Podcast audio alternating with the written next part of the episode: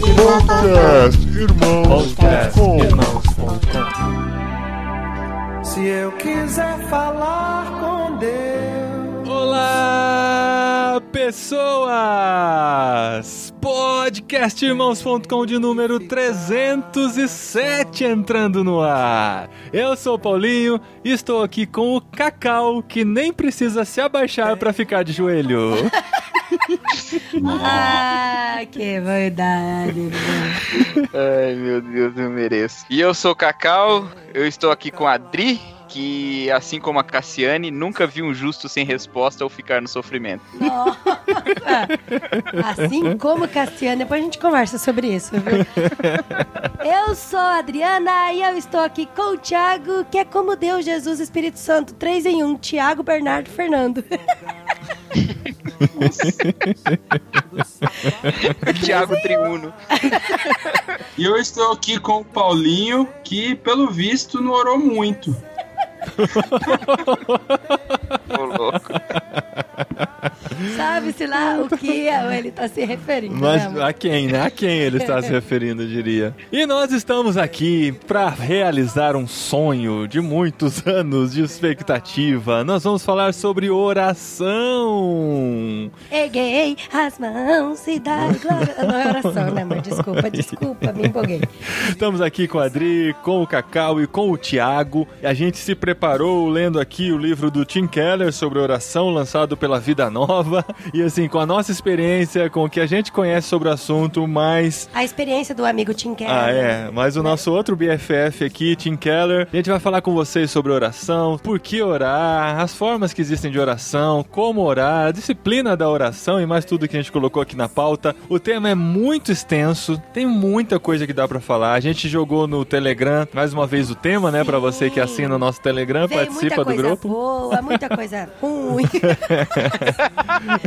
assim como tudo no Telegram, né? E o interessante é que assim, a gente viu que o tema ainda é maior do que a gente já estava se preparando para ele. Então a gente vai falar hoje aqui meio que uma introdução, né? Falando dos princípios básicos da oração, o que, que ela envolve e tal. E vamos deixar a promessa de mais pra frente voltar pro módulo avançado da oração e tentar entender mais e aprofundar mais nesse essa prática da oração ensinada na Bíblia, ensinada por tantos pais da fé ou pais da igreja. E a gente vai conversar sobre isso aqui nesse programa 307 do podcast Irmãos.com. Ó, e você que tá escutando a gente, não deixa a gente engavetar não, viu? Porque fica vários programas, aí depois a gente grava mais disso. depois a gente fala, mas a gente nunca grava.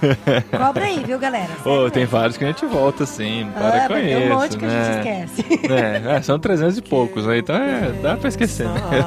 Mas lembra a gente sim. Encontrar.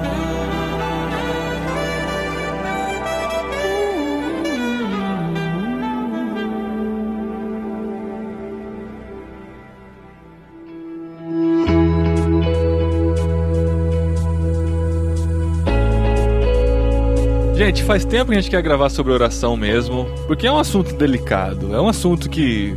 é, eu, eu não gosto de entrar muito em assuntos que varia, que as igrejas em- encaram de maneiras diferentes. A gente não gosta muito de interferir em como as igrejas às vezes entendem algumas coisas da fé cristã e tal. Mas esse é um assunto que faz parte da nossa vida e a gente quer pelo menos dar os nossos, o nosso ponto de vista de como a gente enxerga que a Bíblia fala sobre isso, como a gente entende que os autores falam sobre isso. E foi muito legal que a Vida Nova presenteou pra gente o livro Oração do Tim Keller, porque o Tim Keller é um cara que hoje tem escrito coisas incríveis, né? Um amigo meu compara Tim Keller ao C.S. Lewis, assim. Ele é o C.S. Lewis da nossa geração, porque ele tem trazido coisas básicas e profundas e tem falado de uma maneira muito especial com essa geração. É, um C.S. Lewis mais fácil de entender também, né, amor? Dependendo do C.S. Lewis que você tá falando, né? Se for É cristianismo verdade. puro e simples, por exemplo. Pô, cartas de Seu Aprendiz também. É. Mas, gente, eu gostei demais. Olha, eu confesso aqui, é, do fundo do meu coração, para todos vocês que estão nos ouvindo, eu nunca tinha lido nada do Tim Keller. Nada. Só conhecia de ouvir falar. É igual É caviar. igual caviar. Nossa, faço essa piadinha, né? e, cara, é sensacional. Você começa a ler o livro e não para mais. Para, para. E é muito bom, assim. Ele é envolvente, né? A escrita dele porque- é envolvente. Então, mas é que é assim, outra coisa, que a- tem livro que a gente lê direto, assim. Esse é um livro que eu não gostaria, e tanto que eu não fiz, de ler um, dois, três capítulos no mesmo dia. Uhum. Então eu lia um, capítulo, fazia umas anotações, refletia, discutia algumas coisas com o Paulinho, e aí no outro dia eu lia outro capítulo. Ele escreve simples, mas é um alimento sólido, né? Consistente. Então você tem que ruminar ele por algum tempo para conseguir assimilar o máximo de informação. E o mais incrível, cara, desse livro, eu não sei se todos os livros dele são assim, mas, cara, como tem nota de rodapé. Tem capítulo, tem, tem páginas, na verdade, que o capítulo tem um quinto da página, o resto é nota de rodapé. Tô aberto aqui na página 73, porque o cara, ele tem fontes, né? Ele tem base para tudo que ele tá falando. Isso é muito legal. E o legal desse livro de oração é que ele vai buscar em vários autores que já falaram sobre oração e traz pra gente algo mais compilado e, e mais fácil de assimilar até. Mas o que a gente vai falar nesse programa são coisas mais básicas e mais práticas, né, amor? Aham. É, a gente não quer se perder muito na teoria, porque senão fica um programa pesado também. A gente quer mostrar mais na nossa vida devocional, na nossa prática, o que a gente tem aprendido ao ler a Bíblia, ao entender o que a Bíblia nos fala sobre oração, o próprio Senhor Jesus, os apóstolos, os profetas até, de como a gente vive isso na prática da nossa vida, né? Muito mais do que ficar tentando entender a teologia toda por trás da oração. E é isso que a gente vai fazer nesse programa aqui. Ó, pra começar, pra começar com o pé na porta. Ixi. Pé na porta não é um jeito bom de começar a oração, né? Chutando a porta de Deus. Responde aí que eu tenho oração pra fazer. Entrando no Santo dos Santos com o pé na porta, né? Com o pé na cortina. É. O que a gente tem que entender sobre oração, que já vão derrubar metade das perguntas levantadas. Metade das perguntas levantadas no Telegram. Tim Keller nos diz que orar é dar continuidade a uma conversa que Deus iniciou por meio de sua palavra e graça e que com o tempo vai se transformando num completo encontro com ele. Sensacional, né? Isso é orar. Orar é se relacionar com Deus. Gente, sabe o que, que eu acho mais louco de tudo, toda essa frase aqui? É dar continuidade a uma conversa. Então, eu sempre achei assim que oração, desde pequenininha assim, de que a minha mãe me ensinou a orar, meus pais na igreja, de que a gente tinha que fazer pedidos pra Deus e agradecer a Deus. Mas era tipo como se fosse uma via única, sabe? Deus tá lá em cima, daí eu falava: "Ah, Deus, muito obrigada por isso, por isso, por isso, por aquilo, e eu gostaria de pedir para que o Senhor cuidasse disso, disso, daquilo". Mas aqui, nesse contexto aqui que o Tim Keller colocou, que a oração é algo que já começou através da minha leitura na Bíblia e através de tudo que eu tenho me relacionado com Deus na minha vida. E é uma conversa mesmo. É uma coisa que é de. O que, que é uma conversa, né, amor? É, é algo que sai e volta, né? Uhum. Que é muito louco isso, muito louco. Eu fico pensando nessa imagem que vocês apontaram, que é para aquelas pessoas que têm aquela imagem de um Deus que tá num grande castelo lá no céu, dificilmente a gente fala com ele, que tá só resolvendo problemas de guerra no mundo, problemas bem difíceis assim. Uhum. E aí a oração é você tentando ir lá jogar uma coisa para ele ouvir com dificuldade e tal. É muito diferente a gente entender que Deus é que, mesmo sendo esse grande Deus, já veio falar com a gente. Aí ele, sendo esse grande e majestoso Deus, já iniciou a conversa e você fala: Nossa, ele tá dando atenção para mim, ele quer conversar comigo. Aí sim a oração fica muito mais legal, porque de fato você quer continuar essa conversa porque ele resolveu te dar atenção. É legal que ele começa, né, aquilo lá que a Adri falou, né, de que ele pega coisas de outros lugares também, mas pra fazer uma comparação, né, ele não pega ensinamentos do budismo pra nossa prática de oração, né, ele faz Aham. uma comparação É, isso é importante deixar explicado. É. É. Inclusive, ele fala sobre isso, né? Tem uma nota de rodapé que ele fala sobre isso, de uma mulher que escreveu um livro lá e que ela fica falando que uma das maiores revoluções espirituais era práticas budistas entrando no cristianismo e tal.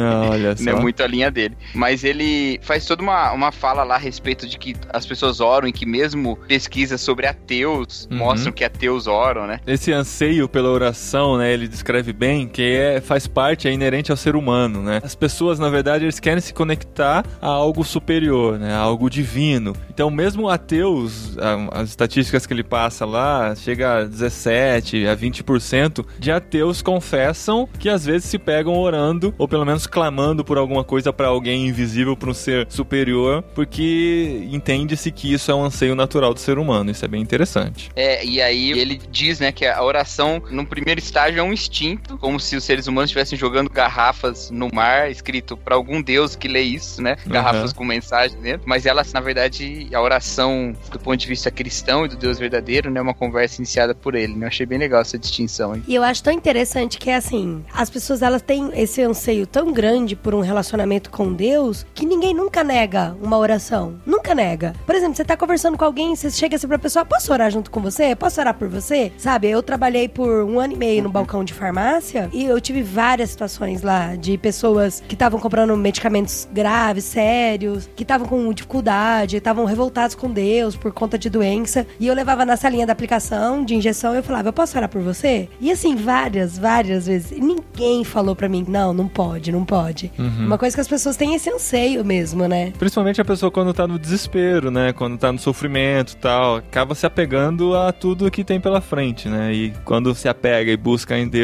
acaba sendo o lugar certo pra se apegar, né? E esse lance, assim, de que Deus começa a conversa também, eu acho que precisa ser entendido, né? Porque tem aquela ideia de que, não, vamos aqui só tentar ouvir Deus numa voz subjetiva aqui dentro da gente e tal, né? Mas Deus começou a conversa de fato, né? Chamando o seu povo primeiro, né? Ou melhor, criando o mundo, né? Primeira coisa. Foi chamando seu povo, enviando Jesus Cristo, né? Em quem nós vemos a glória do Pai, inspirando as escrituras. Então, não é nenhuma coisa subjetiva da conversa de Deus só, né? Mas é é uma questão de um conteúdo objetivo de um Deus que se revela primeiro, antes da gente buscar ele, né? Uma dúvida que algumas pessoas que eu já conversei, principalmente as pessoas que não são cristãs e que têm, cristãs que eu digo, evangélicas, e que têm uma raiz muito grande no catolicismo, qual seria assim a diferença de oração e reza? Eu vou rezar e eu vou orar. O que eu percebo, assim, que essa distinção talvez exista só no português. Cara, posso estar falando uma bobagem muito grande. Mas católicos, quando falam nos filmes que vão orar, eles dizem pray também, né? É verdade. E, em inglês, orar é orar de qualquer forma, né? Eu acredito que a reza seja simplesmente uma oração, só que da forma que os católicos aprenderam a orar. Que baseiam-se mais nas repetições daquelas rezas mesmo, né? Daquele conjunto de orações que são feitas, tem até a do Pai Nosso que tem no Novo Testamento e tem orações aos santos que eles têm e tudo mais. Isso que eles chamam de reza. Então, eu acredito que a reza se baseia mais nas repetições, essa é a diferença para a oração que nós fazemos, que é mais uma conversa mesmo, baseado no, no, no que está cheio no nosso coração, no que a gente entende, que a gente deve comunicar com Deus muito mais do que repetir aquilo que aprendemos, né? E a repetição tem o problema de que aquilo vai perdendo a força no nosso coração, né? A gente acaba fazendo como um mantra que vai se repetindo sempre, cada vez tendo menos significado para nossa vida, porque a gente não pensa mais no que a gente está falando, a gente só está repetindo palavras de outras pessoas. E é interessante que em algum momento do livro, o Timothy Keller apresenta algumas pesquisas e alguns levantamentos de algumas pesquisas que leva a gente a perceber que a, reza, seja no contexto católico, ou seja até mesmo em orações repetitivas no contexto nosso protestante, né, que alguns grupos têm, diferentemente do que você acredita, não leva a gente a ter uma visão ainda mais profunda daquele ponto que a gente está dizendo, mas pelo contrário, dispersa a nossa atenção, a nossa mente e volta a nossa mente para nós mesmos. Então essa oração repetitiva ela acaba levando a gente a ter uma introspecção, um olhar para dentro de meditação, mas não leva a gente a olhar para Deus e para o conteúdo dessa oração. Uhum. Achei isso muito interessante porque essa prática de oração repetitiva existem diversas religiões, né? Não só no catolicismo, no judaísmo, alguns ramos aí do protestantismo também, eh, hinduísmo e por aí vai. É, o Tim Keller até falando sobre isso, né, quando ele fala da oração do Pai Nosso, ele conta o exemplo de quando você vai visitar alguém que mora perto dos trilhos do trem, por exemplo, e aquela pessoa tá tão habituada com aquele barulho que não percebe mais quando o trem passa. E você que foi lá pela primeira vez acha aquilo um absurdo, aquele barulho tão grande e a dona de casa nem perceber mais, né? É o que a repetição faz no nosso coração. A gente fica imune ao significado dela e ao peso que ela tem na nossa vida, né? Sim, por isso que eu acredito que a tendência natural do texto bíblico e da, vamos dizer assim, da tradição da igreja primitiva é que de fato a gente coloque em primazia a oração espontânea, a oração que de fato a gente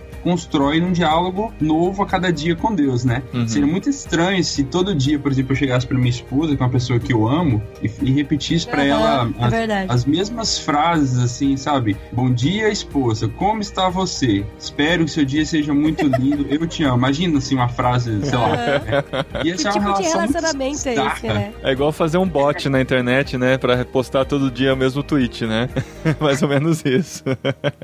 E Deus, como Deus é uma pessoa, ele quer que a gente se relacione com ele como uma pessoa. Então, tem que ser novos diálogos, novas conversas todos os dias. Por isso que eu acho tão bonitinho a oração de criança, sabia? Uhum. É muito interessante. Todo dia, assim, antes de dormir, a gente, a gente ora sempre nas refeições, em algumas situações durante o dia e todo dia antes de dormir. Nas refeições é aquele básico, né? Agradecendo a Deus pelo, pela comida e pra comida deixar eles fortes. E à noite é muito, assim, engraçado, porque brota mesmo do coraçãozinho deles. E é tão sincero cada coisinha que eles Sim. falam, né, amor? A gente tem aprendido a orar com eles. É. E o legal de criança Eles é que. conversam mesmo com Deus, né, amor? É, a sinceridade do coração, assim, de falar coisa boba, assim, sabe? Do pirulito que eu ganhei. Obrigado pelo pirulito que eu ganhei hoje, do fulano de tal, sabe? E, não, é, e o mais engraçado, outro dia o André agradeceu a Deus, ele falou, ai, papai do céu, muito obrigado, porque, porque a tia fez o leite do jeitinho que eu gosto, ela nem esquentou, nem esfriou, parece que ela até sabia do jeito que eu gostava. Só vocês não ます Tem uma história, eu não sei se eu já contei essa história aqui, acho que eu contei em algum outro podcast.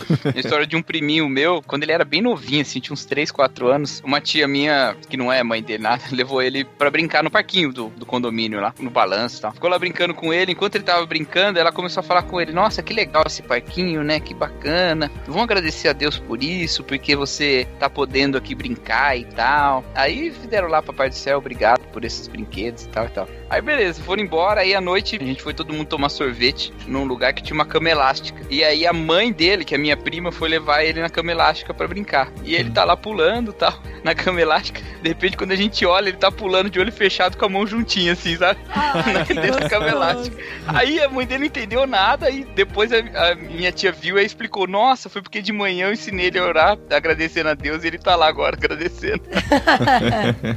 E outra coisa que a gente tem tentado ensinar nossos filhos também, que é muito mais legal agradecer do que pedir. Porque pedir a gente pede mesmo, né? Quando aparece alguma coisa a gente pede, mas agradecer é difícil a gente aprender a agradecer. Então a gente tem dado muito mais peso pro agradecimento nas orações do que nos pedidos. E isso é legal porque faz a gente começar a olhar no nosso dia e ver as bênçãos que a gente recebeu, tanta coisa legal que aconteceu e tem sido um jeito da gente junto em família agradecer por tudo que Deus tem dado pra gente. Isso é bem legal. E, é- e assim, uma coisa interessante, teve uma vez que o André perguntou pra mim, o André é meu mais velho de seis anos, ele falou, mamãe, por que, que a gente tem que orar pra Deus se Deus já sabe de todas as coisas? E o Paulinho tá lendo Crônicas de Nárnia pra ele, e a gente terminou de ler o Sobrinho do Mago, que é o primeiro livro, e no, o Sobrinho do Mago, ele conta da criação de Nárnia, e lá dentro aparece o Aslan. E o Aslan que cria a Nárnia, sem dar spoiler, tá? Pra quem ainda não leu o livro.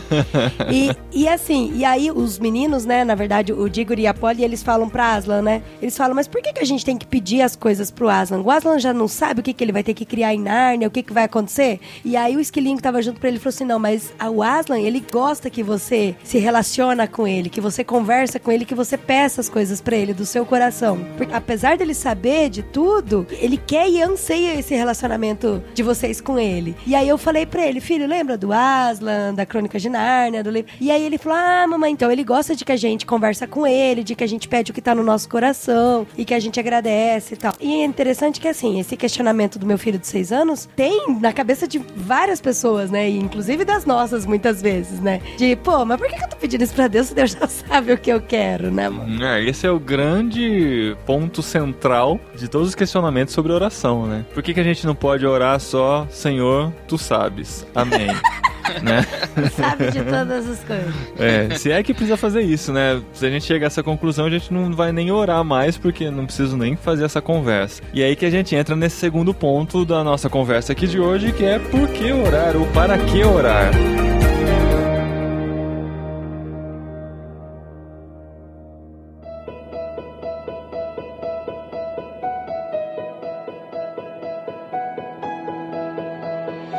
Interessante isso porque normalmente quando as pessoas fazem essa pergunta, né, assim, ah, pra que, que eu vou pedir algo pra Deus se ele já sabe a resposta, né? Ou já sabe o que, que eu vou pedir e tudo mais. Normalmente quando as pessoas fazem essa pergunta, eu imagino que elas fazem essa pergunta pensando na oração de pedido, né? Pra que, que eu vou pedir alguma coisa pra Deus? Que é o que normalmente acontece. A gente enxerga muito a nossa cultura a oração como pedir coisas pra Deus, né? A Uhum. maior parte das pessoas oram quando tem que pedir alguma coisa pra Deus. E primeiro que oração não é só pedir alguma coisa pra Deus, né? Oração é um relacionamento relacionamento, como a Adri já levantou aí. E quando a gente se relaciona com alguém, a gente não pede só coisas para ela. A gente quer conversar, a gente quer trocar ideia, a gente quer abrir nosso coração, a gente quer conhecer o outro melhor, quer que o outro nos conheça melhor. Então, a oração em si não é uma forma de pedido a um Deus que está lá no céu fazendo, anotando pedido, né? É uma forma da gente se relacionar com ele para conhecê-lo melhor e ele nos conhecer melhor. E nesse processo desse diálogo e conhecimento é que a gente compartilha coisas que nos deixam PlayStation preocupados, chateados, algumas coisas que a gente entende que precisa e joga isso para Deus para ele avaliar, né, nas condições dele, nos critérios dele, se a gente deve merecer ou não ganhar uma coisa ou outra. merecer ou não, é, é vamos falar de meritocracia, é. então. é bem linguagem de criança, né? Deus, Natal, né? Uma possível resposta para essa pergunta é que quando a gente ora, a gente se submete mais à vontade de Deus e a gente passa a entender melhor a vontade dele e entra numa sincronia melhor com ele. Só que isso leva a outro questionamento: quanto Deus pode alterar os seus planos e alterar a sua vontade de acordo com o que nós oramos ou não para ele? Essa coisa que você falou aí de Deus vai julgar se a gente merece ou não o que a gente está pedindo. Significa que ele vai alterar então os planos? Bom, tem uma questão aí que eu acho que a gente começou a responder já do jeito certo. Mas é vamos seguinte... pular essa, tá muito difícil. não, não. É é, essa é a parte do programa que todo mundo estava esperando. já chegamos. Não, porque é o seguinte, um jeito de responder é isso, né? Tem até aquela frase lá, a oração não abre a mão de Deus para dar, mas abre a nossa mão para receber, né? Hum. É, eu acho que essa frase, apesar dela ser bem famosa, repetida e ser verdade em muitos casos, ela não faz jus ao que a Bíblia apresenta, manja, porque não é essa a tônica da oração na Bíblia. Uhum. A tônica da oração é que a gente ora e Deus responde. Né? Inclusive, essa pergunta, ah, Deus muda ou não muda, ele faz alguma coisa porque a gente orou ou não, ela não tá na Bíblia. Essa pergunta não tá na Bíblia, ah, né? Mas ela deve ser feita. Não é porque ela não tá na Bíblia que ela não deve ser feita, ela deve ser feita. Então eu acho que a gente tem que respeitar o que a Bíblia nos ensina a respeito da ação de Deus em resposta à oração e o que nós aprendemos também falando da soberania dele, né? Eu entendo que a Bíblia coloca essa relação da gente com Deus de, de modo muito mais dinâmico, sabe? A gente recebe de Deus o que a gente pede, Deus responde mediante a nossa oração, mas o fim não é a resposta em si, né? O fim é o relacionamento como a gente colocou sim, antes. Sim. Uhum. Então acho que a gente enxergar essa questão mais como Jesus Cristo coloca de uma relação de pai com filho. Quem de vocês sendo pai e o filho pediu um pão vai lhe dar uma pedra, né? uhum. né? Então, esse mesmo relacionamento com o pai. Então, assim, geralmente eu conto uma, uma ilustração para falar sobre isso, que é uma ilustração limitada. Ela tem seus problemas, mas ela dá para entender um pouco. Que é mais ou menos assim, se seu filho te pede. Você tá fazendo churrasco lá, Paulinho. Hum. Aí chega o André e pede um pedacinho de carne. Ah, pai, me dá um pedaço da carne. Aí você vai lá, tá cortando, você tira um pedaço e dá para ele. Hum. Se ele não pedisse, você não ia dar. Você deu porque ele pediu. Mas isso nada ia mudar o fato de que o seu plano de prover o almoço para ele ia acontecer, né? Entendi. Agora, você tá andando com ele na rua de manhã, cedo, assim, sei lá, 11 horas, e aí passa na frente de uma cacau show, sem querer fazer jabá. e, e aí ele fala, pai, me dá uma trufa. Você fala, não, você vai almoçar agora.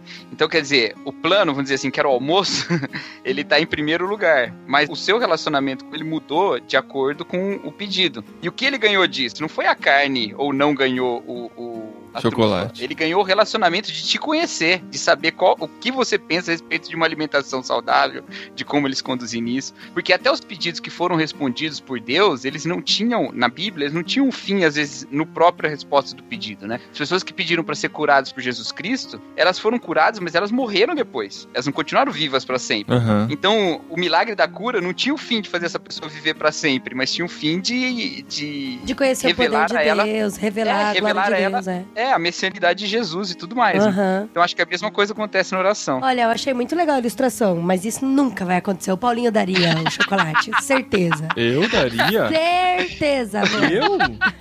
Você daria, eu não, eu sou muito não, mais eu rigoroso. eu sou muito mais rigoroso.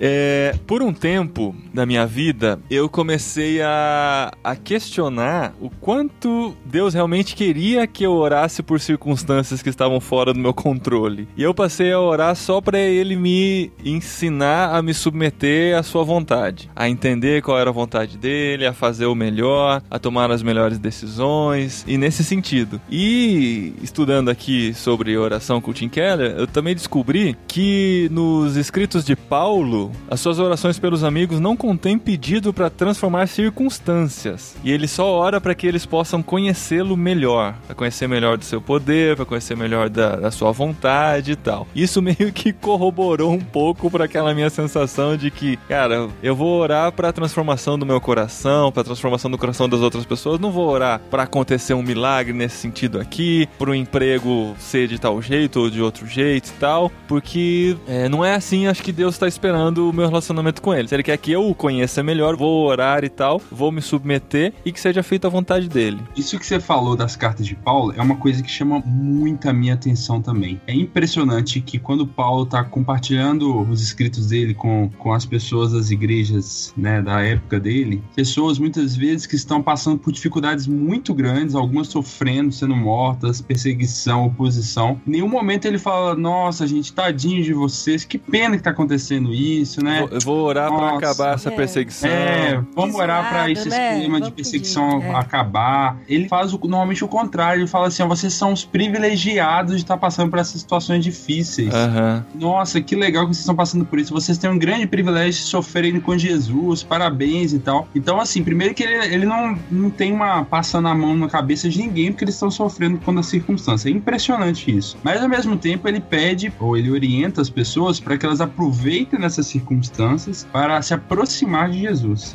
através do Espírito Santo, né? Então ele fala para a gente justamente usar essas circunstâncias para a gente conhecer a Deus melhor e não somente isso, mas para que a gente use essas dificuldades, essas situações difíceis, para que a gente possa testemunhar de Jesus. Olha que louco isso, né? Eu tenho que ficar uhum. feliz com a tribulação e ainda tenho que usá-la como fogo, né? Para levá-la a falar mais de Jesus. Então, no primeiro aspecto, eu acho que é, a gente é realmente, nossa cultura, a gente é muito pidão, fica muito reclamão, né? Do que tá acontecendo. Eu bati o dedinho aqui na porta e já tô chorando, pedindo a Deus para passar a dor em cinco minutos e tal. Mas isso também não nega o fato de que a gente pode pedir a Deus para mudar circunstâncias. Sim, porque existem exemplos de oração, não as de Paulo, mas em outros personagens da Bíblia orando por mudança de circunstância. Assim como Josué orou e o sol parou, né? Só exemplo, né?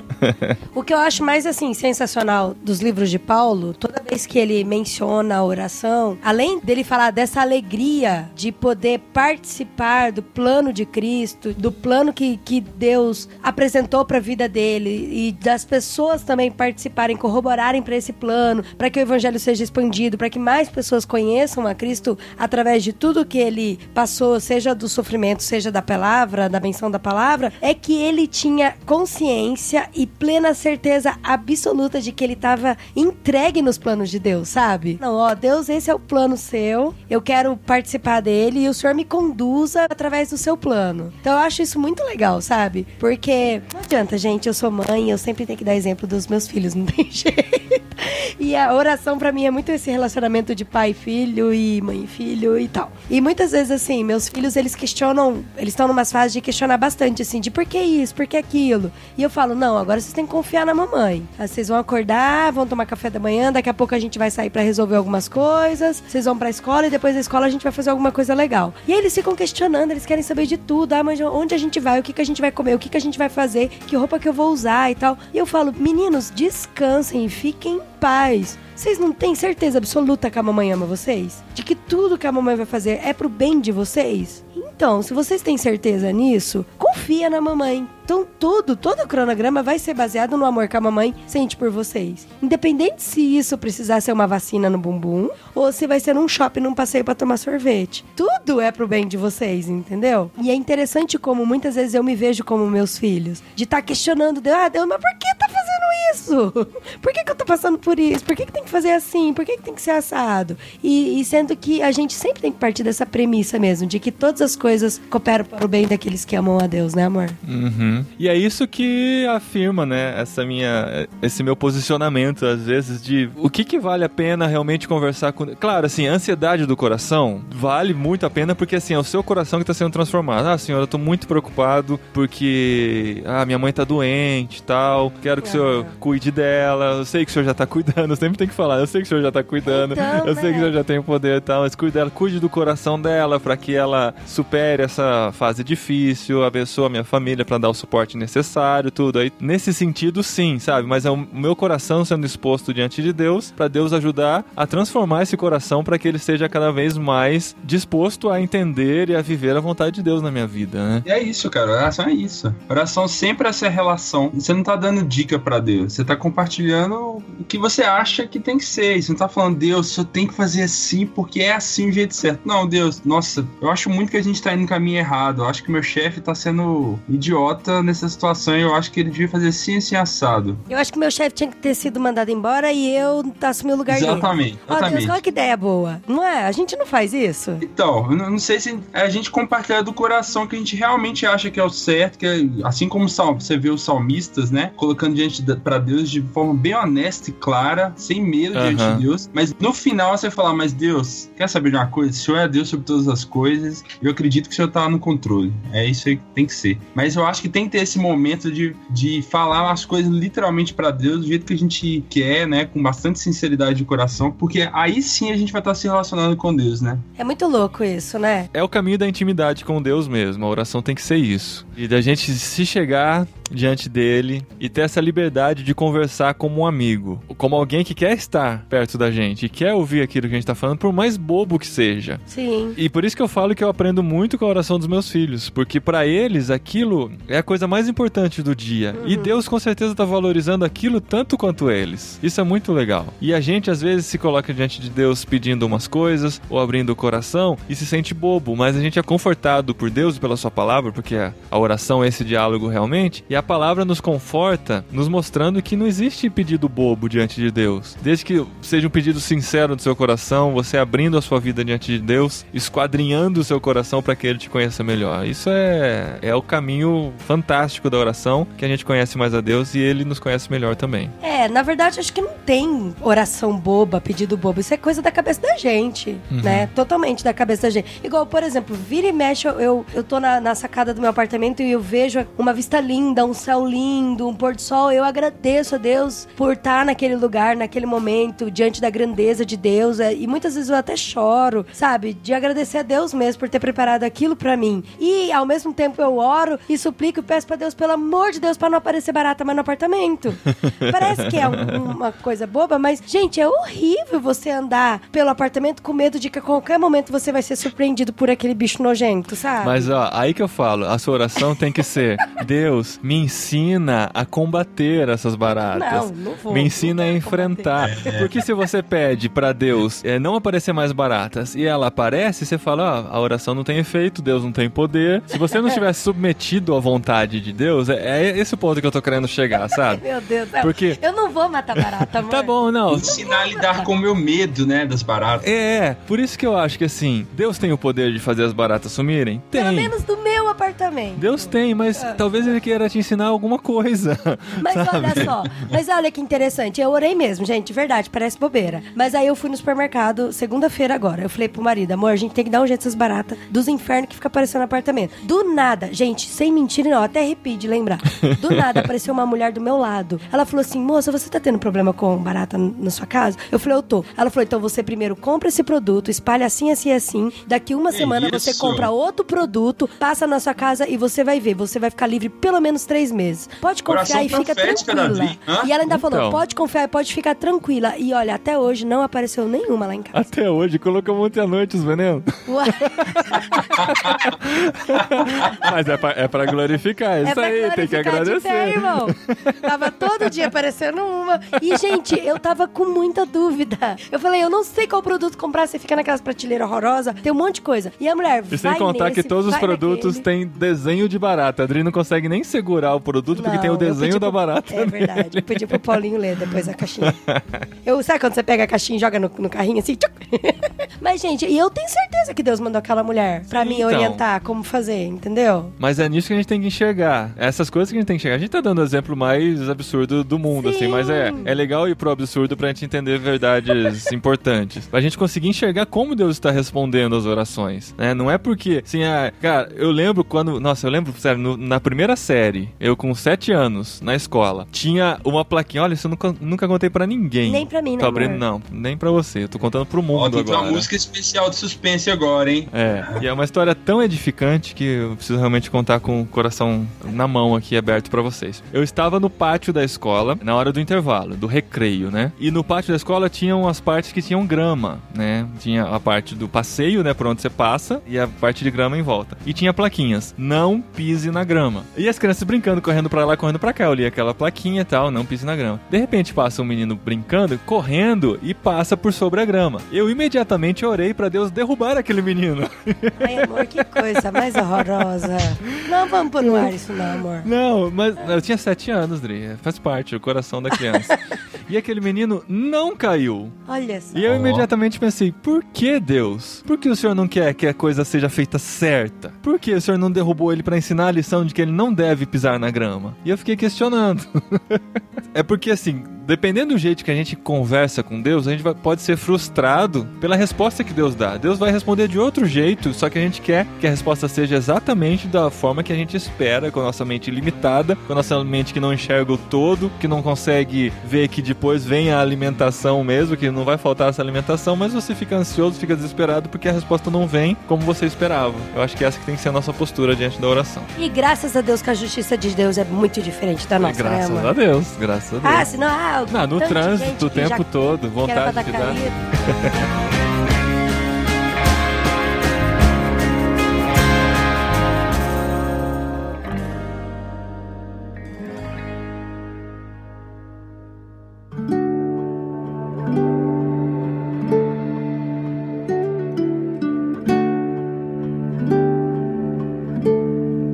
Bom, já conversamos aqui sobre por que orar, que orar é um relacionamento, é uma conversa com Deus, e a gente vai se aprofundar nessa conversa com Deus por meio da sua palavra, porque nós não queremos conhecer só a respeito de Deus, mas queremos conhecer o próprio Deus, e é esse relacionamento que é gerado a partir da oração. Mas existe uma forma certa de orar? Será que oração precisa ser daquele jeito que Daniel fazia, que três vezes por dia se colocava, orava, tinha seu tempo de oração, dedicava aquele tempo para Deus? Algumas religiões têm aí a sua forma de orar, os seus mantras, né, as suas meditações, a forma de fazer contato com Deus. E mesmo dentro do cristianismo, existem algumas regrinhas que surgem por aqui e por ali de pessoas falando como deve ser feita a oração, como não deve ser feita a oração. Afinal, existe um jeito certo de orar? Ponto de interrogação. Eu acho que existem mais motivações que pautam o jeito de orar, sabe? Por exemplo, Jesus Cristo fala: quando você for orar, entra no seu quarto, tranca a sua porta e ora em secreto, porque o Pai que te vê em secreto te Recompensará, né? recompensará isso. não é porque dentro do quarto ou porque ninguém vendo Deus abençoa mais, não é, a- não é a forma em si, mas a motivação que te faz orar em público ou em casa, né? Uhum. Acho que tem mais a ver com isso do que a forma em si, uma forma que agrada a Deus ou não, ajoelhado, de pé, deitado. O Tim Keller conta uma coisa interessante no livro, que alguém comentou com ele que você consegue medir muito a vida espiritual de uma pessoa, o relacionamento com Deus de uma pessoa, a partir do momento que você ouve essa pessoa orando em público. Hum. Isso é uma coisa que pra mim sempre chamou atenção, não tanto de julgar as outras pessoas, mas de julgar a mim mesmo. É muito Uhum. interessante quando eu tô numa reunião com cristãos assim e tal, e no final, no começo, pedem, Paulinho, você pode orar pra gente? Eu sinto muito assim no meu coração como aquela oração às vezes é mais uma formalidade Aham, usar palavras bonitas. pra Frase de efeito, citar versículo. não, mas assim, às às vezes eu, eu não sinto numa conversa, eu sinto fazendo, cumprindo uma formalidade de orar em público e, e falando aquelas palavras porque é o que se espera que seja falado. Quando eu tô numa proximidade maior com Deus, tenho orado, tenho lido, tenho meditado na sua palavra, a oração flui de uma maneira tão interessante. Nas reuniões de oração que a gente tem aqui na igreja também, de quarta-feira de manhã, nessas orações eu também sinto muito isso, assim. Quando eu vou orar, eu começo a falar, eu vejo, poxa, não tô com intimidade nenhuma para falar com Deus e eu preciso fazer essa oração aqui. Tem outras vezes que isso é muito diferente, que eu chego e se torna uma conversa que flui, que o vocabulário sai fácil porque eu tô nessa intimidade com Deus. Então, isso aí é fundamental, né, pra gente perceber como deve ser esse nosso relacionamento com Deus de fato. Eu confesso uma coisa aqui para vocês, que assim, eu sempre aprendi que oração tinha que ser algo muito formal, uhum. porque Deus é muito soberano, é todo poderoso, é o nosso uhum. criador. Então, todas as orações que eu ouvi na minha vida em voz alta, desde conhecer até conhecer o Paulinho, oh. isso é verdade mesmo. Que bonito. Mas não, não é de você que eu vou falar, amor. Ah, tá. Sempre foram muito, Senhor nosso Deus, muito obrigada, sabe assim? Senhor é, nosso Deus, nosso, nosso eterno, eterno Pai, nosso Salvador. Pai. É, sempre, sempre assim. Grande sempre. redentor. Tanto que meu sobrinho de 11 anos, ele ora desse jeito, é muito engraçadinho. Eu falo, Pedro, olha pra, pra gente comer o papá. E ele fala, Senhor nosso Deus, nosso eterno Pai, graças te dou por este pão que está nos alimentando. E nem é pão, vamos comer lasanha, sabe? Assim, uns negócios. E é por causa da criação mesmo. E o, o meu sobrinho tá tendo a mesma criação que eu tive. Quando eu conheci o Paulinho e a primeira vez que o avô dele foi orar, gente, eu abri o olho no meio da oração. Eu fiquei chocada. chocada. Porque ele falava, porque Deus é uma alegria tão grande ter meus netinhos junto comigo. Olha esses netinhos que lindo. Nem eu acredito que eu tenho esses netinhos tão lindos, não sei o quê. Eu fiquei, gente, olha só o vô do Paulinho orando. Que absurdo, uma heresia. Como ele vai falar assim com Deus? e sério mesmo, eu abri o olho, eu lembro certinho até o lugar que eu tava, amor. Ai, que quando ele orou. E eu abri o olho. E aí a sensação que eu fiquei, falei, gente, eu preciso falar com meu namorado, que eu vou dele tá orando errado. Uhum. Sabe? E aí alguém falou assim: eu gosto tanto de ouvir o vô orar, porque o vô ora. Ele tem uma intimidade tão grande com Deus que parece que ele tá conversando com o irmão dele, assim. Uhum. Que é uma coisa que brota tão grande assim do coração dele, um amor tão grande, que é isso mesmo. Que é esse relacionamento íntimo, sabe? Uhum. A Bíblia fala, né, que tem, tem justamente esses dois tipos de oração, pelo menos, né? Oração que você faz sozinho, né? Que Jesus fala para entrar na porta do seu quarto, mas que na verdade a palavra lá no grego não é quarto, né? Dispensa, porque na época o único cômodo da casa que tinha porta era dispensa. Então a ideia é justamente você ficar num lugar isolado para conversar com Deus sem ter que ficar alinhando com as expectativas de quem tá ouvindo, né? Para você poder abrir seu coração e tudo mais. Mas também a gente vê no Novo Testamento e no Antigo também orações em público. Jesus ora em público, Paulo ora em público, ele manda as pessoas orarem em público de certo jeito, né? Porque as duas são importantes porque de fato a gente ora diferente com pessoas ouvindo. Jesus, inclusive, quando ele tá fazendo a oração dele lá em João 17, ele falou: Ó, tô orando, pai, para falar essas coisas, mas eu tô dizendo essas coisas aqui porque o pessoal tá me ouvindo, tá? Então uhum. Jesus já, já saca que tem que falar algumas coisas porque as pessoas estão ouvindo. Então a oração ela, em público ela tem uma certa dose de testemunho também. Então elas são diferentes de fato, né? Eu também concordo que a oração feita em público ela, ela demonstra um pouco de quem nós somos. E eu lembro de uma história que eu li a respeito de um grande herói da fé, que em uma viagem ele estava fazendo de navio lá no século XVIII, tava tudo cheio de neblina e o navio não saía vários dias e eles estavam começando a ficar preocupados já com a sobrevivência da, do barco e né, da, das pessoas no navio, na verdade. E aí o capitão resolveu chamar esse grande né, pastor, né, cara famoso, para ir lá orar para Deus tirar essa neblina, né, para eles continuarem seguindo viagem. Ele já imaginou o cara chegando, fazendo aquela super oração e tal. Aí o cara aceitou o pedido, foi orar com ele, os dois ajoelharam, ele ficou em silêncio durante uns 30, 40 segundos, e aí foi e falou: Deus, eu te peço que a neblina vá embora. Amém. Levantou.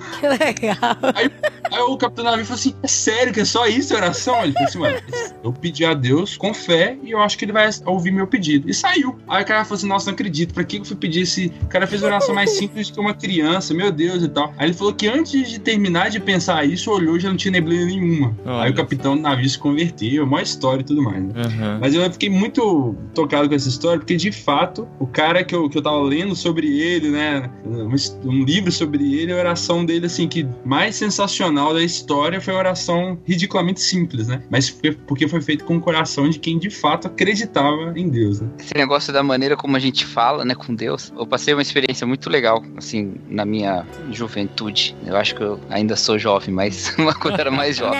Não, não é Não, não, não. E aí, Não, não é.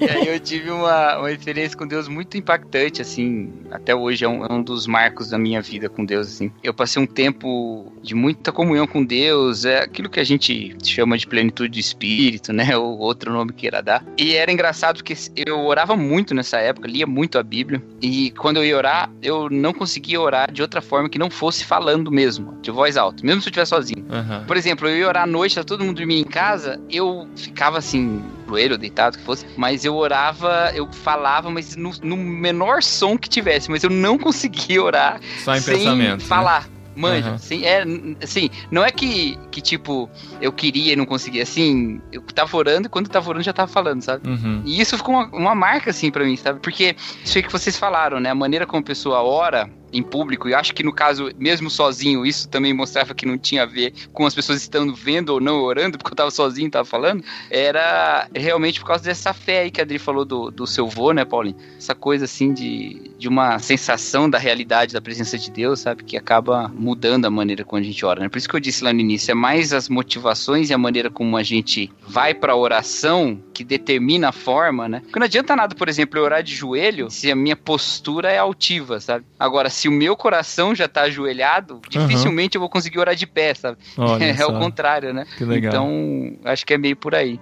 E eu acho que a prática também, né? Igual o avô do Paulinho, ele orava muito, o tempo todo. Aham. O vô e a avó, né, amor? Os Aham. dois. E aí, pra eles, assim, orar.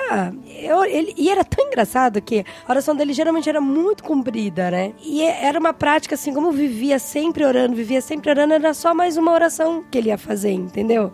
Não era aquele momento de vamos parar e vamos orar. Não, era só mais uma oração do dia. E isso é o que vai acabando acontecendo. Nossa, vai acabando acontecendo. Mas é para esse caminho que a gente vai realmente quando a gente intensifica nessa prática. Porque a nossa mente vai se conectando mais à mente de Deus. Isso parece até uma coisa meio esotérica, mas é mais ou menos por aí. Porque você vive nesse espírito de oração, entre aspas. Porque você, a qualquer momento, é como se você olhasse pro lado e falasse com seu amigo que tá ali o tempo todo. Sabe? Você não precisa mais daquela formalidade daquele momento que você vai chegar, vai parar tudo. Que isso, eu acredito que seja importante também, né? Ah, eu vivo em espírito de oração, eu não preciso parar pra orar. Eu acho que é legal separar o tempo pra gerar disciplina, de você ter um momento dedicado pra Deus, né? Igual com a, com a esposa, né? A gente tá junto o tempo todo, mas a gente precisa ter um, um momento que a gente vai parar pra conversar, pra ter um momento de intimidade. Com Deus é a mesma coisa. Mas assim, viver nesse espírito de sempre conectado e podendo colocar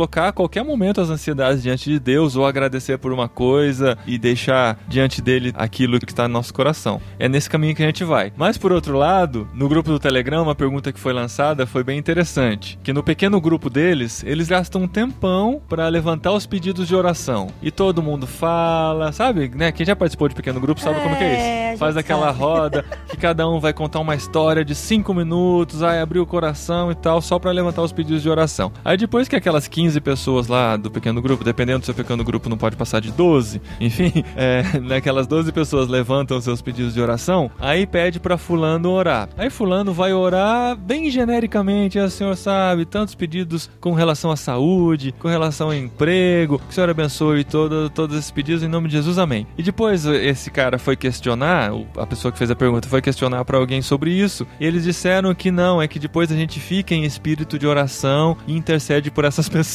né? o quanto isso é válido, como a gente deve é, lidar com essas situações e tal. O que, que vocês acham de- desse espírito de oração que, na verdade, não ora por ninguém? Igual em grupo de WhatsApp, né? Alguém levanta o pedido de oração, todo mundo coloca o, o emoji, high five. o emoji do high five, como se colocar aquilo significa que está orando por aquela pessoa, né? Ó, uma coisa que, assim, o nosso líder daqui de pequeno grupo, ele puxa muito a orelha da gente, ele briga bastante, inclusive bastante comigo, mas todo mundo briga comigo, eu tô acostumada já. e, e ele fala assim que, na verdade, por mais que a gente demore nos tempos pra fazer o pedido, o levantamento de oração, ele pede pra gente orar mesmo, de fato, por aquilo que foi levantado. E orar tanto lá, durante o pequeno grupo, e também orar no WhatsApp. Ele fala, não, estou orando por você. Não, ora no WhatsApp e fala, olha, eu estou, eu estive orando pelo teu filho que está doente assim, pedi pra Deus, estamos orando pela recuperação dele, da cirurgia jeito que ele passou, para que Deus cuide do seu coração, lá, lá. E ele falou, cita, fala. Porque não que Deus não saiba, porque a gente já até falou isso, mas isso estabelece uma conexão muito louca da gente com a pessoa louca. que tá orando. Teologicamente falando, muito louca. É muito louca. Mas é verdade mesmo. Gente, quem nunca, por exemplo, orou pra uma pessoa que nem conhece direito e quando é fé você estabeleceu uma conexão muito louca com essa pessoa. E é isso, e é isso que o nosso líder de pequeno grupo ele quer. Ele quer que a gente estabeleça essa- essas conexões através dessa oração, né? É, apesar da Bíblia trazer alguns exemplos de orações um pouco diferentes, alguns exemplos, mas alguns trechos que dão a entender que não é necessariamente o conteúdo da fala que rege a oração, mas em geral, toda oração que tem na Bíblia, ela é alguém colocando alguma coisa diante de Deus, ou um pedido, um agradecimento, ou alguma coisa diante de Deus, né? Um lamento, que seja, né? E eu acho que, de novo, essa é uma pergunta que não existe na Bíblia, de novo.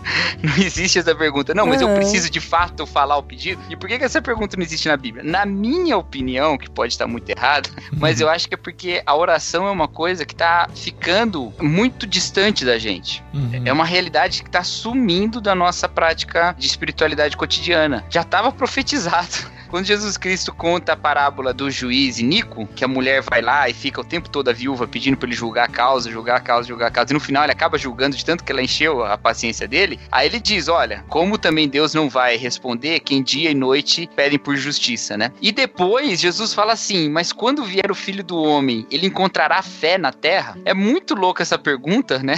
Já que é o tema muito louco aqui, é muito louca essa pergunta.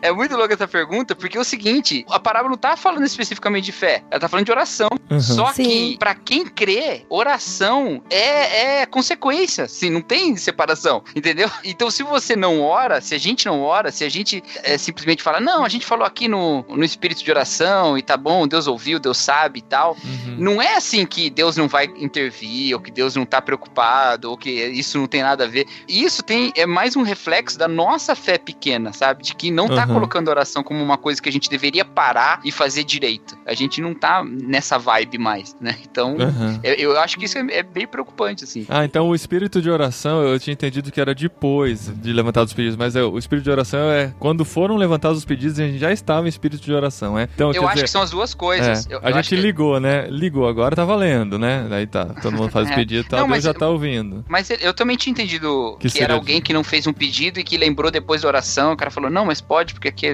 espírito de oração. Ah, entendi. Aham. Acho que as duas coisas. Vale pros dois. Vale, vale, tá valendo. Então, mas pra mim eu acho que o mais importante é a gente mencionar na oração os pedidos e, e falar mesmo, via de fato, a oração sobre aquele pedido mesmo, é estabelecer essa conexão com a pessoa mesmo. Porque pra gente, pra gente assim, na prática falando, acontece muito isso no nosso pequeno grupo. A gente teve uma, uma amiga que ela teve uma gestação muito perturbada e tal, muito difícil, e o filhinho dela nasceu bem prematuro, inclusive o médico teve até que escolher entre a vida dela e a vida do filho, e graças a Deus, assim, os dois sobreviveram, e depois de 40, quase 43 dias internado no hospital, o menino recebeu alta essa semana. Então a gente fez uma festa mesmo, assim, sabe? Todo mundo se arrepiou e se emocionou, graças a Deus que voltou pra casa, mas porque a gente ficou esse tempo todo, assim, orando mesmo, falando em textos, em oração, principalmente no grupo das mulheres. Isso é uma outra questão que não vai dar tempo da gente levantar aqui, mas não sei por que mulher ora mais que homem, né? e aí a gente orou bastante mesmo no grupo das mulheres e intercedeu e sempre perguntava e perguntava se precisava de alguma coisa ou não. E sabe quando você estabelece essa conexão mesmo de que parece que é, parece que é você, que alguém daqui muito do seu lado que tá acontecendo, sabe? Uhum. Eu acho que é mais por conta dessa conexão É. também. Essa conexão é Não, eu- importantíssima. Eu, eu concordo. Assim, Jesus dá essa ênfase, né? Que é pra gente orar junto e quando dois concordarem, tá lá em Mateus 18, né? É tudo que vocês ligarem na terra será ligado no céu, Será se ligado ligarem na terra será desligado no céu. Também lhes digo, né? Porque antes ele tá falando de, de disciplina, esse versículo que eu li. Mas aí o da oração, no 19, é: Também lhes digo, se dois de vocês concordarem na terra em qualquer assunto sobre o qual pedirem, isso lhe será feito por meu Pai que estás no céu. Então, assim, é uma ênfase pra gente orar junto, né? Jesus tá falando. E acho que também por causa dessa conexão de comunhão. É importante. Mas, assim, me preocupa. Eu não sei, não sei se eu tô sendo meio preocupado demais, vocês digam, hein? Mas me preocupa o fato de que se a gente não fala com Deus, pra nós aquilo não é uma conversa conversa com Deus. Uhum, Entendeu? uhum, sim. Tipo, todo pedido ali, e aí você não falou pra Deus. E é porque, não, porque falar pra Deus é um detalhe aqui. O mais importante é a gente saber, sabe? Uhum. E eu, eu acho que isso é um, é um reflexo da gente, da gente tá excluindo um pouco Deus da nossa. E assim, não me leve a mal quem faz isso, quem não faz. Eu faço e eu tenho que parar de fazer, né? Mas de vez em quando eu faço isso A mesmo. gente tá excluindo E Deus da até- reunião, né? É, a gente tá excluindo Deus da reunião. Não que ele vai ficar fora da reunião, né? Porque a gente não tem esse poder. Mas Porque a gente tá nesse É. espírito de oração. se Deus não tiver lá, é, se Deus não tiver lá, não faz diferença pra gente. Essa a questão, entendeu? Uhum. A gente não tá preocupado com isso. Isso que você falou, eu fiquei lembrando de um, um mentor meu que, que é muito engraçado, né? De vez em quando eu chegava pra ele e falava assim: Cara, eu não sei o que, que eu faço com esse problema aqui, tem essa e essa possibilidade, esse e esse caminho, esse aqui tem essa desvantagem, mas essa vantagem. Aí eu falava, falava, falava, ele virava pra mim e perguntava assim: "E Você já orou sobre isso? Ah, não. Não, porque Eu a já- oração é já- o último recurso, Já né? perguntei com muitas pessoas, já pesquisei bastante, mas não orei sobre isso. Ele, então volta lá, ora um pouco sobre isso. Quando você tiver orado, aí você volta a conversar comigo. Eu, tá bom. Uhum. Aí eu fazia isso. E é engraçado porque, de fato, às vezes a gente faz muita coisa antes de orar, né? Quando a gente tá numa situação de sufoco, a gente ora rápido, né? Tipo, tô com a dor do inferno aqui no meu peito, vou orar. Enquanto tô indo pro hospital, mas já vou orando pra Deus me abençoar. Agora, quando é uma situação aparentemente assim, não fatal de imediato e tal, a gente costuma procurar outros elementos, né? Outras pessoas, outras saídas, outras soluções. E Deus fica de fora. E isso não é que Deus fica chateadinho que a gente esquece dele, né? É porque a gente não tá, muitas vezes, prestando atenção em algo que Deus mesmo fez ou permitiu que acontecesse para chamar atenção sobre alguma coisa que ele quer chamar nossa atenção e a gente tá procurando a solução. É a velha história é a do exemplo da febre, né? Você tá com febre e fica pedindo a Deus para passar febre. Só que a febre é só um sintoma de alguma doença, alguma causa lá que É um gerou sinal, aquela na verdade. É um é sinal. um sinal. Então você fica pedindo a Deus pra acabar a febre, acabar a febre e fala, mas peraí, o que, que tá na verdade acontecendo com o meu corpo? Tem que ir atrás. E a gente fica pedindo a Deus pra resolver os probleminhas aqui e ali, mas não Uhum. presta atenção É, em tem que ver se tem uma o que, que bactéria, Deus tá um querendo falar com a gente através de tudo isso, né? Uhum.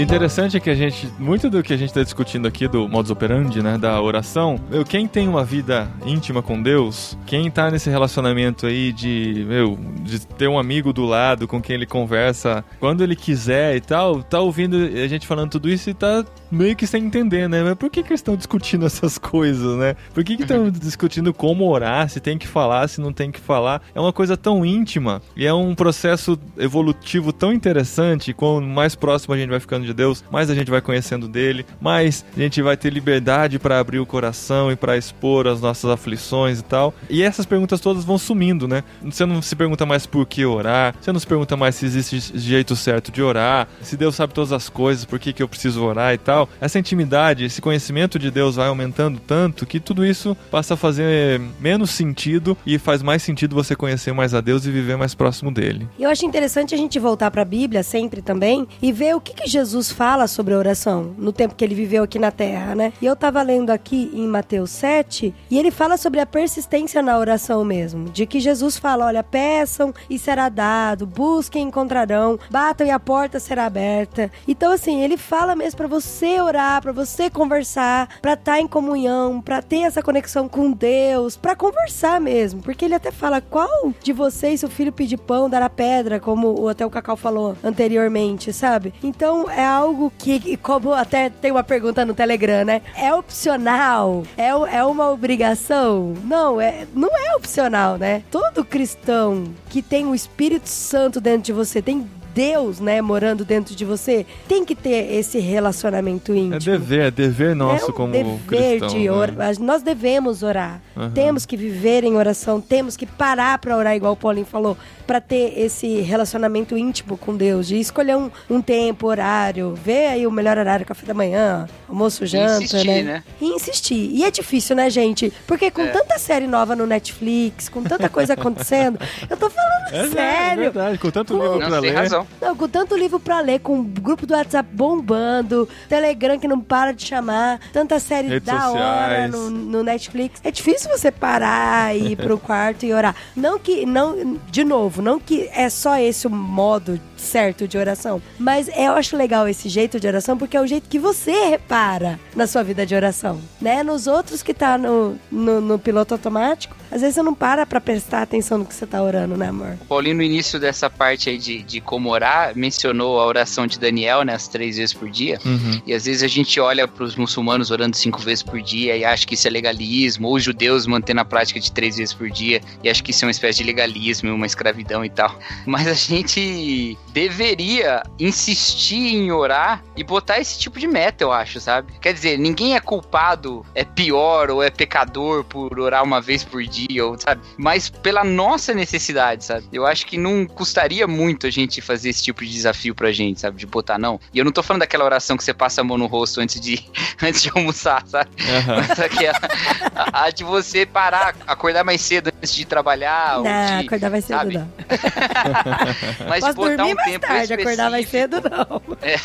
Botar um tempo específico pra isso, sabe? Pra você ir lá orar e tal. E, Aham. É, o, o Bill Hybels, Bill Hybels, É. ocupado demais pra Escreve. deixar de orar? É, Isso. raiva, É, ele fala, eu lembro que eu li há muitos anos esse livro, ele fala da importância, no gabinete dele ele tem um canto, em que ele tem algumas coisinhas lá que fazem ele lembrar de alguns marcos importantes de sua vida, que é o canto da oração incenso? dele. É, não lembro. É um, é, um, Então- é um quarto de guerra, assim? Um É. canto de guerra? Não, é no gabinete dele, assim, é um lugar separado pra criar essa disciplina e separar esse tempo e ter lá o tempo com Deus e tal, e assim, coisas que vão te ajudar a manter isso são válidos, né? Gatilhos mentais que vão te ajudar, ou gatilhos do seu dia a dia que vão te lembrar a, a orar, tudo isso é muito válido. Se você tem a oportunidade de caminhar, por exemplo, pro trabalho, o tempo da sua caminhada pode ser em oração. Se você Escuta tem o podcast depois. É, né? se você Dá tem- pra tudo, né, amor? oportunidade de dirigir, né?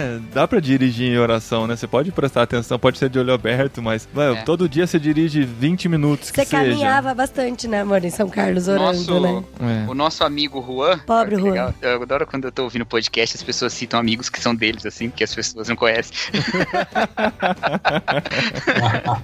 Mas o, o nosso amigo Juan, ele contou na nossa lendária viagem, né, Paulinho, pra encontrar com o Amaury Júnior. A Maurício Júnior e Cid Moreira. Moreira? Ele, ele contou de, uma, de um livro que ele leu que o cara relaciona as atividades do dia a dia dele com os motivos de oração. Aham. Cara, eu achei muito legal isso, sabe? Tipo, o cara vai dirigir, aí ele ora pedindo direção de Deus pra vida dele. Uhum. Aí ele vai tomar banho, ele ora pra que Deus lave os pecados dele, sabe? Eu achei muito interessante isso. São os gatilhos, né? É, eu ainda acho que a gente precisa de um tempo, assim, como recomendação, lógico, não como lei, né? Porque eu não sou Moisés, eu sou Cacau. Mas a gente, como recomendação, eu acho que a gente tem que parar um tempo, sabe? E se recolher em oração e fazer só isso, sabe? Não tá fazendo Aham. outra coisa enquanto faz isso. Não levar o celular, né? Mas essas coisas eu acho que são importantes também, são parte do orar sem cessar, né, cara? Eu acho que é. Teve um livro que fez muito sucesso na década de 90, do Ken Blanchard, que escreveu aquele Gerente Minuto e outros livros. Quem é da área de trabalho em empresa, gestão, assim, lia esse livro e tal. Que o cara falava uma ideia que todo mundo achava sensacional, né, na época. Que era assim, você parar um minuto, vários momentos durante o dia, pra olhar pra você mesmo, respirar e entender o que, que você tá fazendo, qual que era o seu objetivo principal do seu dia, se você tá indo no que você queria ou não, ou se você tá nervoso, você tá chateado, você tá estressado, respirar um minuto pra respirar, se reconectar com você mesmo e mudar a sua ação. E quando eu li, achei isso, putz, faz todo sentido, então, né, realmente. Aí depois um dia eu pensei, gente, se eu fizesse nesse mesmo minuto, orasse a Deus, né, ao invés de só Aham. olhar pra mim mesmo, Aham. né, conversasse com Deus, e olhar não pra mim, mas pra fora. Porque a própria oração gera esse autoconhecimento, né? O próprio Exatamente. relacionamento com Deus gera o autoconhecimento. Exatamente. Então eu falei, nossa, então é isso a resposta. Eu tenho que orar várias vezes por dia, porque a Bíblia já tava falando orar sem cessar, né? É. só que a gente fica o tempo inteiro durante o dia olhando pra gente mesmo, olhando pra gente mesmo. É aquela velha história, você acorda pensando nas criancinhas da Etiópia que estão passando fome, você acorda pensando, sei lá, não, você acorda pensando em você, né? Você acorda pensando É. problemas do dia, o que que você tem que resolver. Quanta roupa tem que lavar? O que, que você vai fazer de almoço? Eu acordo pensando no meu eu virtual. Eu já vou lá abrir o Facebook pra ver o que aconteceu quando eu tava dormindo. Não, dá aquela olhadinha de um olho só, né? Abre o celular no- na cabeceira da cama, assim, fica com o olho só aberto. Você Depois- faz isso, Eu amor. faço, eu faço. Ele faz. Aí você vê todas as notificações, tá? A hora que você abre o outro, você percebe que a abertura da pupila dos dois olhos estão diferentes. É engraçado, cara. Um tá mais escuro que o outro. Eu tiro várias fotos da minha esposa dormindo com o celular na mão, assim, cara. É Impressionante. De manhã de noite, ou de tarde, qualquer hora.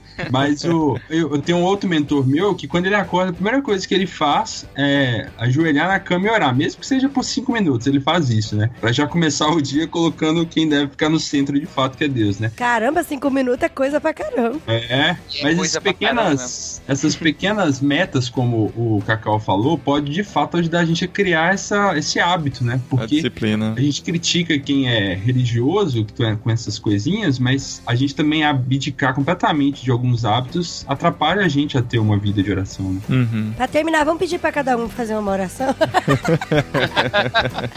que daí eu vou ver como que é o relacionamento de vocês com É, Deus. vai lá. Eu vou orar o Pai Nosso porque eu sei de cor.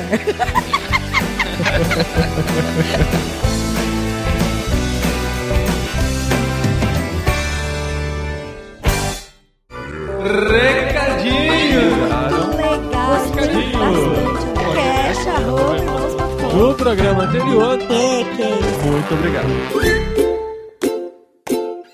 Recadinhos, esposinha! Recadinhos, esposinho!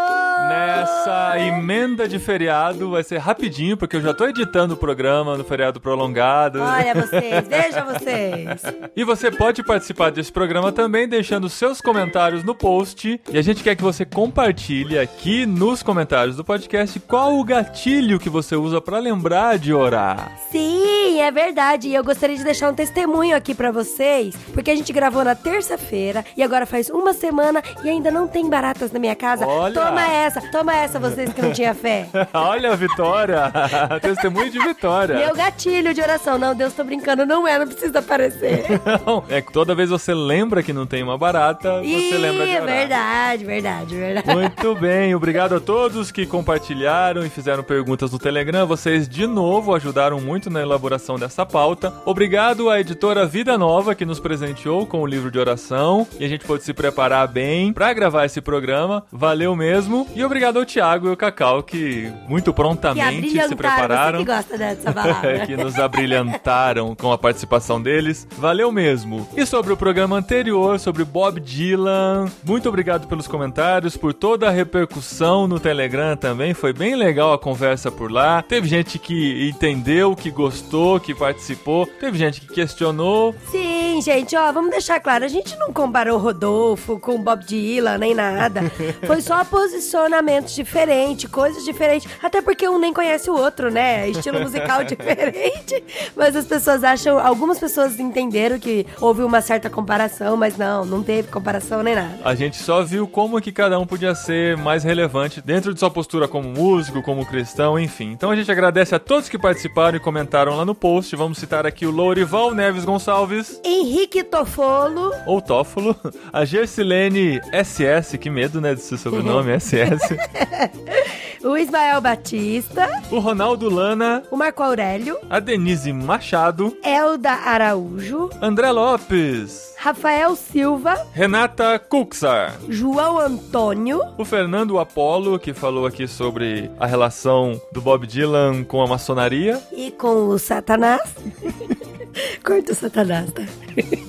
O Leonardo Romano. E o Rafael, que não ouviu, mas criticou. Obrigado, Rafael, por seu comentário, mas ouve lá, porque as suas perguntas foram respondidas no próprio podcast. Sim, ouve lá e depois critica também de novo, se você quiser, mas ouve. Obrigado a todos que comentaram. E a gente falou no programa anterior que estaríamos lá em Piracicaba, na conferência da Juban, na primeira igreja batista. Foi muito legal participar lá. Obrigado a todos que vieram conversar com a gente. Muito gostoso receber o carinho e a gente trocar ideias e experiências. Então fica o convite aí mais uma vez, se você quer receber nossas notificações no WhatsApp, participe da nossa lista de transmissão. Se você quer participar do grupo no Telegram, clica aí no link no post e vai direto lá pro nosso grupo e faz parte dessa conversa maluca também. Até daqui duas semanas a gente volta com um novo tema sempre muito especial pra você. Sim, aquele tema bombástico. Será? Sei lá, nem sei do que a gente vai gravar. Vamos lá, a gente tem 14 dias pra pensar nisso.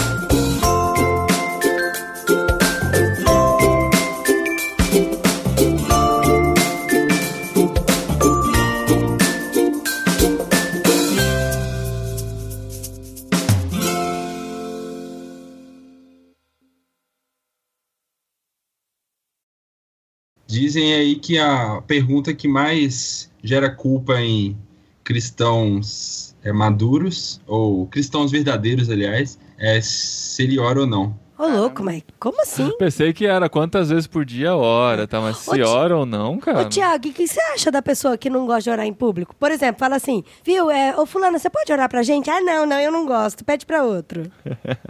Gente, eu conheço várias pessoas assim, várias, que Você- oração. Você é crente, Negar você é oração? crente meia né? Você é crente meia boca. Não, é sério, eu conheço um monte de crente que nega oração. Falou, gostaria de pedir pro irmão. Cacau terminar é, pra gente aqui orando? Ah, não, não pede pra outro. Ou então fala assim, gente, eu gostaria de pedir pra alguém orar. Aquele crique-crique, né? Quem Tinha- sentiu o é desejo, né? Na verdade, tinha que todo mundo brigar. Não, eu quero orar, eu quero orar. Mas é porque não quer ser o fariseu, né? Que fica em pé orando. Não, André, não é por causa disso. Tem gente que é tímido mesmo, não consegue. Não consegue Eu fazer sei público. como é que é Tem isso, gente que não ora, tem gente que não ora no particular, não vai saber orar em público. Tem tudo isso. Então eu gostaria de pedir pro irmão Cacau terminar esse podcast orando pra nós. Ó, lembra que tem um monte de gente no trânsito. Eu não, pede pro Thiago.